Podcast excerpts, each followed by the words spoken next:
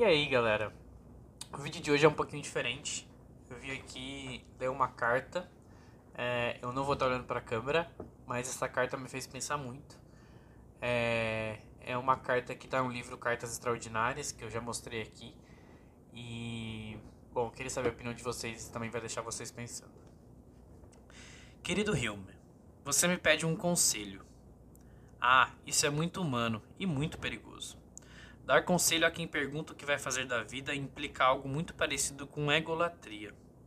Só um bobo teria a pretensão de orientar alguém para o máximo objetivo, de apontar com o dedo trêmulo a direção correta.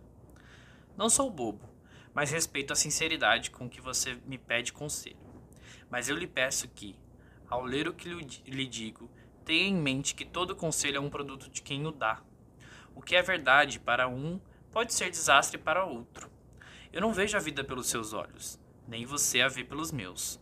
Se eu tentasse lhe dar algum conselho específico, seria algo como um cego guiando outro. Ser ou não ser, eis a questão. Seria mais nobre sofrer os golpes e os dardos de um destino adverso ou tomar das armas contra um mar de problemas. Shakespeare. E essa é realmente a questão: boiar ou saber da corrente ou nadar para alcançar um objetivo. Desculpa, gente, voltando. Boiar ao sabor da corrente ou nadar para alcançar um objetivo. Essa é uma escolha que, consciente ou inconscientemente, todos nós temos de fazer alguma vez na vida. Pouca gente entende isso.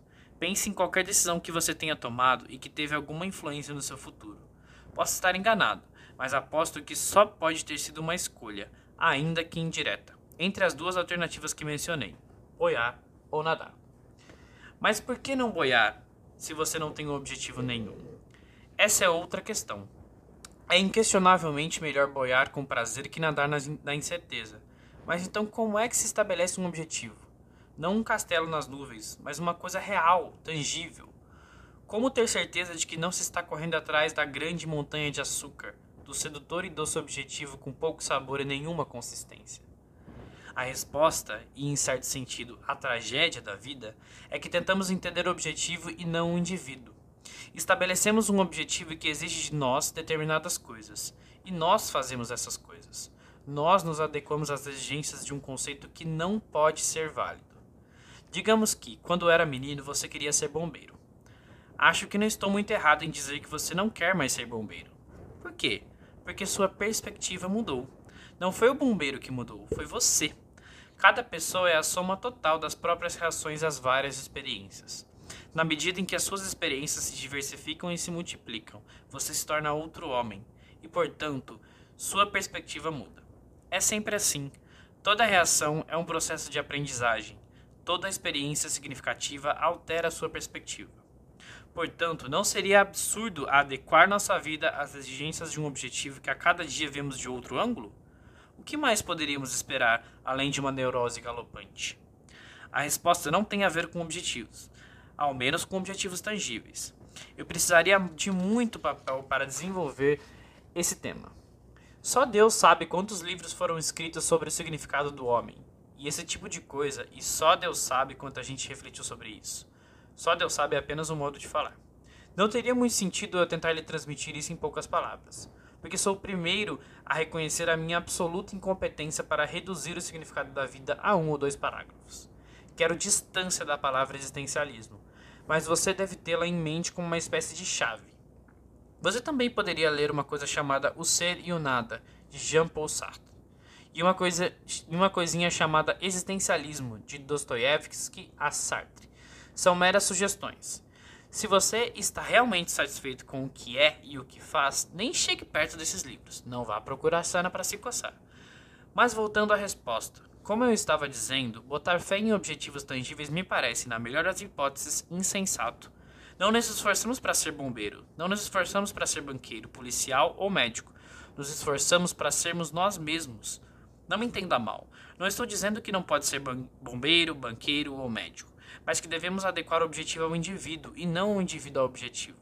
Em cada um de nós, a hereditariedade e o meio se uniram para produzir uma criatura com determinadas aptidões e vontades, e com a necessidade, enorme necessidade de dar sentido à própria vida. É preciso ser alguém, é preciso ter importância. Acho que a fórmula é mais ou menos assim. Cada indivíduo deve escolher um caminho que lhe permita usar sua capacidade com a máxima eficiência para realizar seus desejos. Com isso, ele satisfaz uma necessidade, dá identidade a si mesmo, atuando de determinada maneira para alcançar determinado objetivo, evita frustrar seu potencial, escolhendo um caminho que não limita seu desenvolvimento, e evita o terror de ver seu objetivo murchar ou perder encanto à medida que se aproxima. Em vez de se curvar às exigências de que, do que procura, ele adequou seu objetivo às próprias aptidões e aos próprios desejos. Em suma, não dedicou a vida a alcançar um objetivo pré-definido, mas escolheu um objetivo de vida do qual sabe que vai gostar. O objetivo é absolutamente secundário, o que importa é a vida que se leva até chegar ao objetivo. É até ridículo dizer que cada um tem de viver de, do modo como escolheu. Deixar que os próprios objetivos sejam definidos por outra pessoa é abrir mão de uma das coisas mais importantes da vida, o supremo ato de vontade de que faz um homem um indivíduo. Suponhamos que você tenha de escolher entre oito caminhos, todos pré-definidos, é claro. E suponhamos que você não veja sentido em nenhum dos oito. Então, e aqui está a essência de tudo que eu falei.